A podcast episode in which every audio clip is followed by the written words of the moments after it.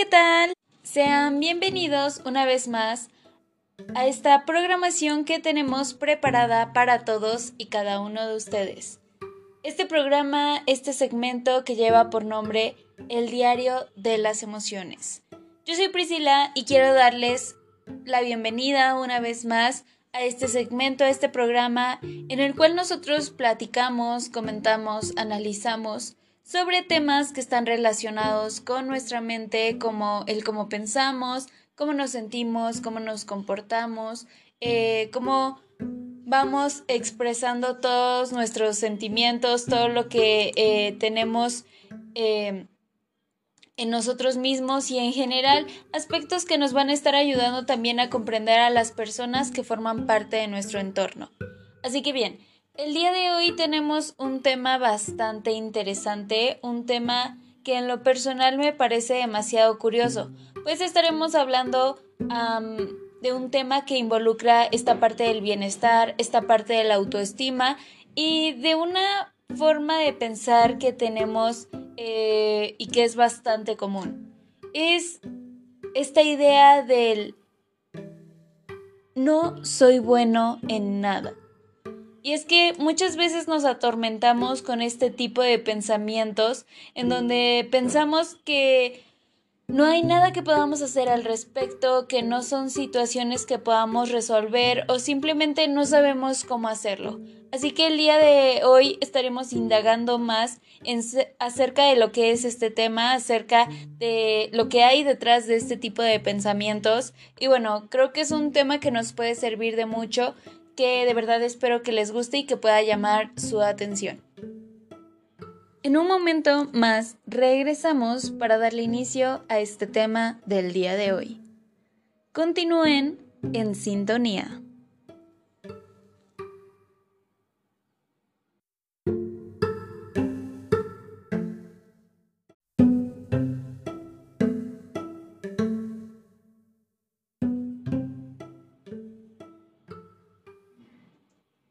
Vamos a darle inicio ya a este tema del día de hoy.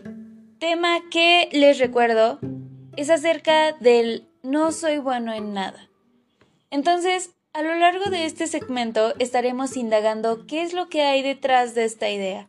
Así que, para poder introducirnos en este tema del día de hoy, es importante reconocer que a veces, tras la idea de que uno no es bueno para nada, puede estar desde una educación autoritaria hasta la hiperexigencia.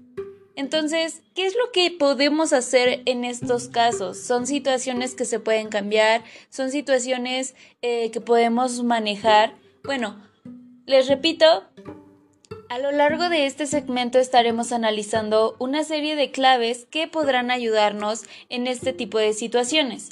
De hecho, es importante eh, analizar a fondo cómo es que nosotros nos creamos este tipo de pensamientos. No soy bueno en nada.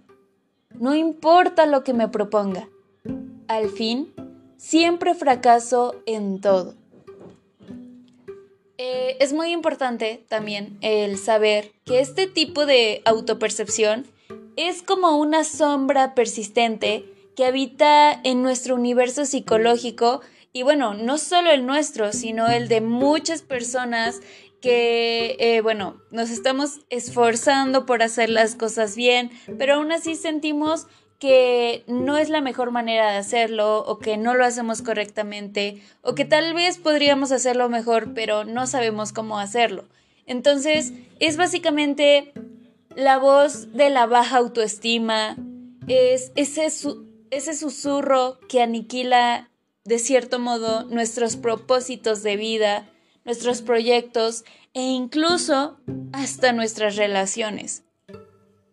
Aquí lo cierto es que sería bastante glorioso el sentirnos siempre bien. Es básicamente una situación un tanto imposible, por así decirlo, pero tenemos que estar seguros de nosotros mismos y bueno, esto tampoco puede ser siempre en todo momento al 100%, no podemos estar con toda la energía, con toda la posibilidad y percibirnos competentes 24/7. Eh, es algo bastante complicado, es algo que no podremos lograr fácilmente, pero sin embargo, y sin tomar en cuenta todos los contras que podrían existir en nuestro día a día, hay épocas así, de verdad, también tenemos que reconocerlas y no tenemos que limitarnos a estos pensamientos en donde siempre hago todo mal, soy terrible, no sirvo para nada, porque entonces ya estamos cayendo también en un poco de pesimismo.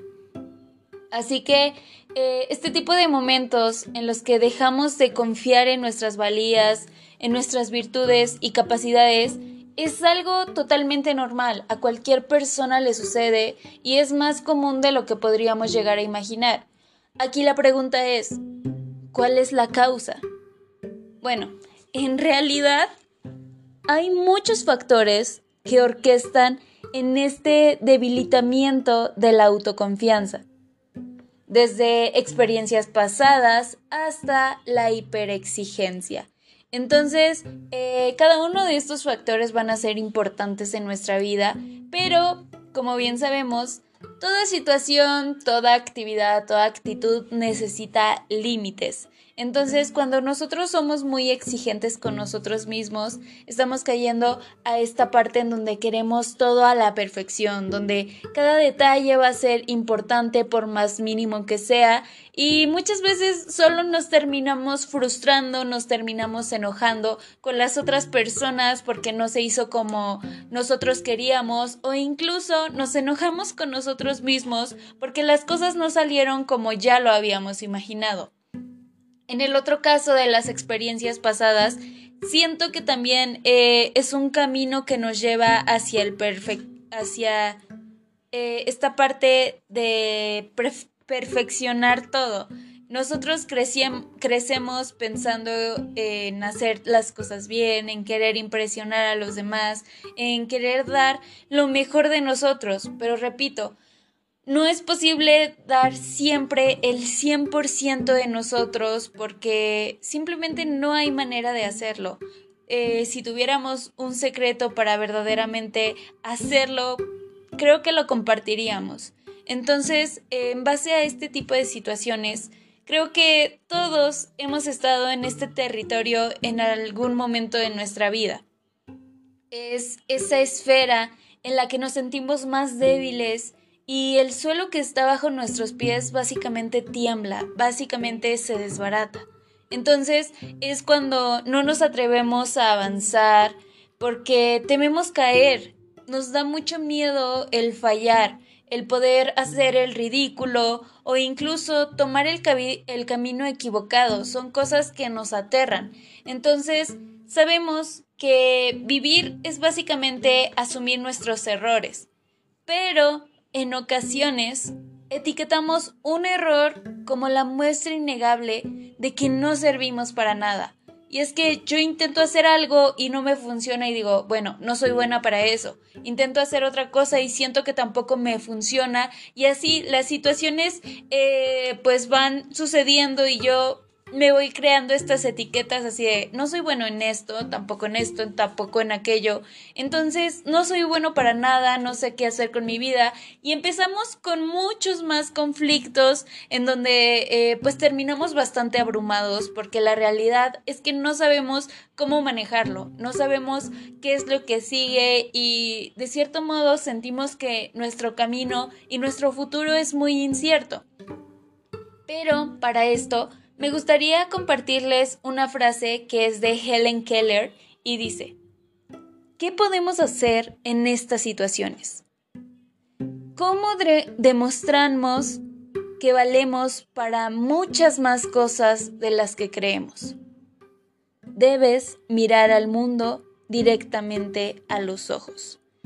Entonces, eh, pues de verdad espero que estemos entendiendo un poco a lo que nos referimos con este tema del día de hoy. No es para que nosotros nos enfoquemos en las cosas en las que no somos buenos, sino para que tomemos esta perspectiva que es un tanto más positiva y que nos va a ayudar a superarnos y a seguir mejorando tanto nuestras habilidades como nuestras creencias sobre nosotros mismos, que de verdad es fundamental para que podamos desempeñar eh, pues ciertos papeles en la vida. Pero bueno, en un momento más continuamos con más de este tema del día de hoy. Tema que de verdad espero que les esté gustando y por supuesto que pueda servirles de mucho. En un momento regresamos para continuar con más de este tema del día de hoy.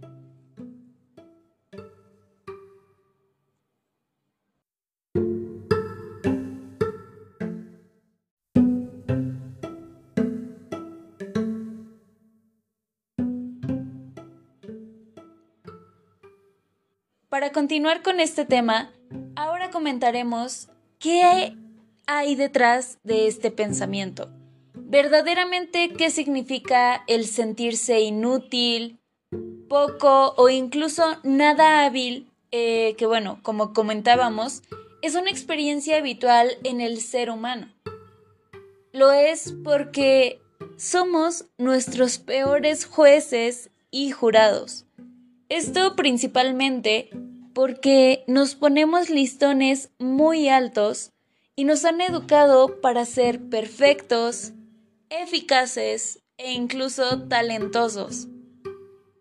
Asimismo, si uno llega a echar una mirada a sus redes sociales, lo único que aparecerá con frecuencia es un universo absoluto de perfección en donde todo está bien, en donde todo es mágico y todo es perfecto. Por ejemplo, es común que los adolescentes sientan de una manera temprana que no son buenos en nada. Y es que cuando aún se está en el proceso de aprendizaje y desarrollo, algunos ya asumen que siguen, eh, bueno, que jamás serán tan competentes o incluso tan atractivos o brillantes como esas celebridades que siguen en Instagram o incluso en TikTok, que últimamente ha llamado mucho la atención. Entonces, en general creo que vivimos en una sociedad en la que quien no sobresale en algo se autopercibe como si fuera un fracasado. Entonces, este fenómeno se explica sobre todo por la comparación social que facilitan medios como lo son las redes sociales. Así, Trabajos de investigación como los que han sido realizados en la Universidad de, California inciden en esto mismo. Medios como lo son Facebook eh, brindan escenarios accesibles y bastante cercanos para observar y compararnos con infinidad de personas. Esto puede llegar a tener un gran impacto para la autoestima en algunas personas en especial los que son más jóvenes. Entonces, esto puede llegar hasta el punto de distorsionar por completo la visión que tenemos de nosotros mismos. Y es que empezamos a ver ya cada defecto que tenemos y pensamos que es lo peor del mundo y que nunca podremos cambiarlo y que por eso no somos como esas personas. Entonces, esta, estos aspectos que tal vez muchas veces nos parecen insignificantes, como el compararnos de vez en cuando en redes sociales, nos llevan a situaciones bastante comunes y que pueden llegar a ser incluso muy preocupantes. De hecho, en esto mismo me gustaría hacer un énfasis porque muchos de nosotros nos focalizamos únicamente en nuestras debilidades, en nuestros fallos y en nuestras eh, en nuestras carencias. ¿Cuál es la razón? Bueno, básicamente porque es más fácil descubrir lo que no tenemos al compararnos con los demás. Esto es mucho más sencillo que apreciar las virtudes y potencial que sí tenemos y que ha estado ahí desde siempre. Entonces, llegamos a un punto bastante importante dentro de este tema, que es cuando sientes que no sobresales. ¿A qué se debe? Como bien decíamos, la persona que no se percibe competente en nada refuerza una narrativa mental mediada por la baja autoestima. Eso lo sabemos, y sin embargo, ¿cuál es la raíz de la baja autoestima? ¿Realmente qué le está provocando? Bueno, esa es la clave que nosotros debemos comprender y los factores que conviene tener en cuenta para comprender esta realidad psicológica que es de lo más común. Entonces, eh, como primer punto a analizar es que ya hemos hablado de la primera causa, la comparación social. Nos hemos habituado a medir nuestras valías en función de lo que son, lo que tienen y lo que hacen los demás. Así que, como segundo punto, otra causa es nuestra educación. Así es. El autoritarismo, la intolerancia al error o el deseo de algunos padres de tener niños perfectos y no felices inocula a menudo en algunas personas esa sensación de constante fracaso de no ser lo bastante buenos como llegan a esperar los demás. Lo que de hecho nos lleva al punto número 3, que es que a menudo situamos la mirada en todos nuestros errores pasados sin apreciar nada más. Entonces es cuando nosotros quedamos encañados en esta esfera fallida cada menosprecio del ayer, cada caída, cada puerta cerrada o cada rechazo puede hacer mella en nosotros. En lugar de procesar estas vivencias como oportunidades de aprendizaje, usualmente quedamos bloqueados por completo y con la autoestima muy dañada. Lo que nos lleva al punto número 4 que es Asimismo, el llegar a lidiar con algún trastorno psicológico como lo es la depresión o la ansiedad alimentan mucho más los pensamientos negativos. También esa visión crítica y aniquilante sobre uno mismo. Así que llegamos ya al último punto que sería el número 5 porque otro factor es el social y relacional. Básicamente, hay personas que pueden proyectar en nosotros la idea de que no valemos para nada. A veces, una relación afectiva dañina puede destruir nuestro autoconcepto. Así que eh, me gustaría hacer otro énfasis en este punto porque la hiperexigencia o la necesidad de ser perfectos o talentosos es otro factor que puede reforzar la idea equivocada de que uno no sirven para nada. Pero bien, en un momento más continuamos con este tema del día de hoy, tema que de verdad espero que les esté gustando y por supuesto que pueda servirles de mucho. En un momento, regresamos.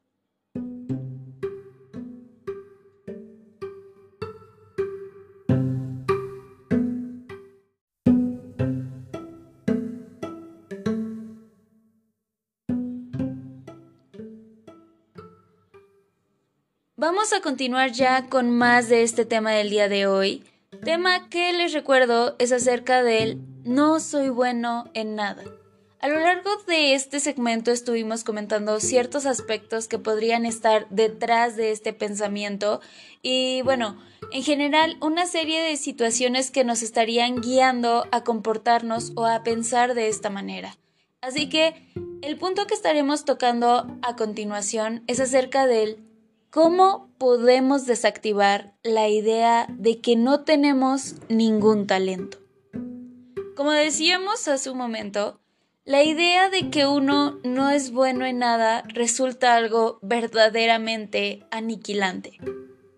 Nos subestimamos porque no toleramos nuestros fallos.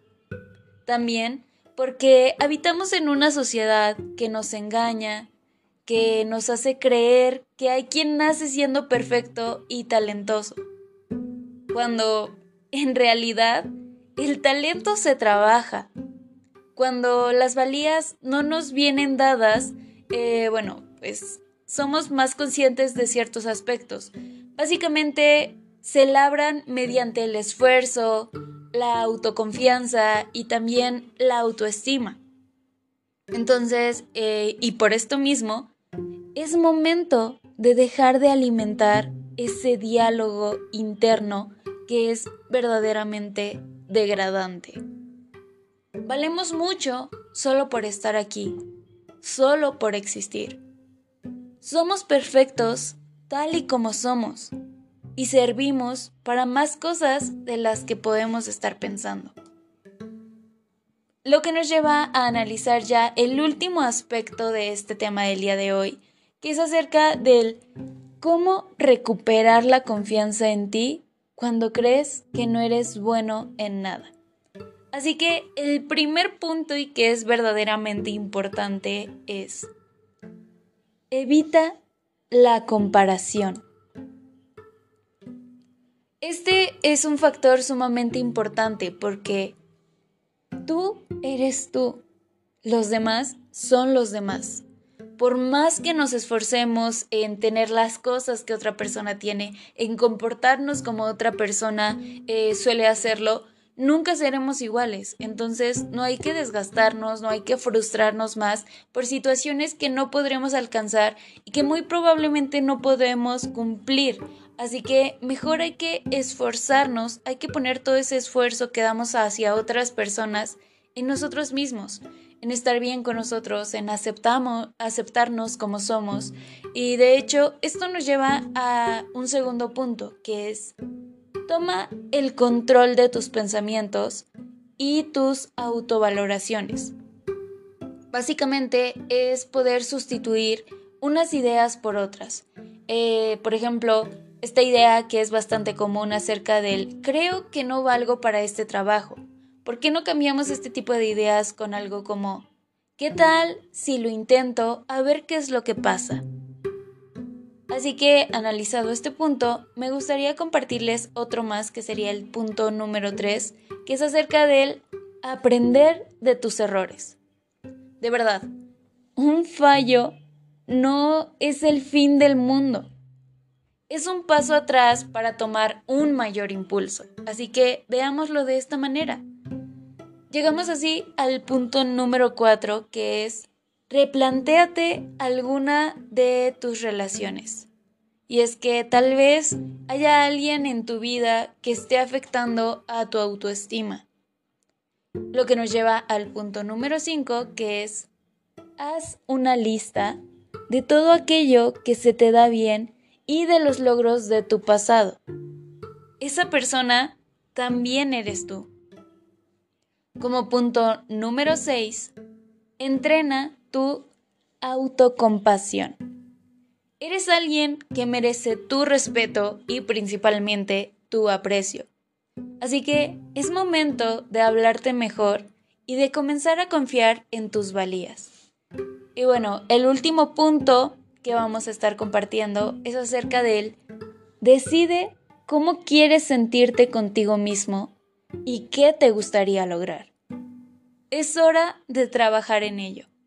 Así que bueno, ya para concluir este tema del día de hoy, solo me queda decirles que si bien es cierto que es adecuado tomar conciencia de aquellas cosas en las que no somos buenos, evitemos llevar esta idea al extremo.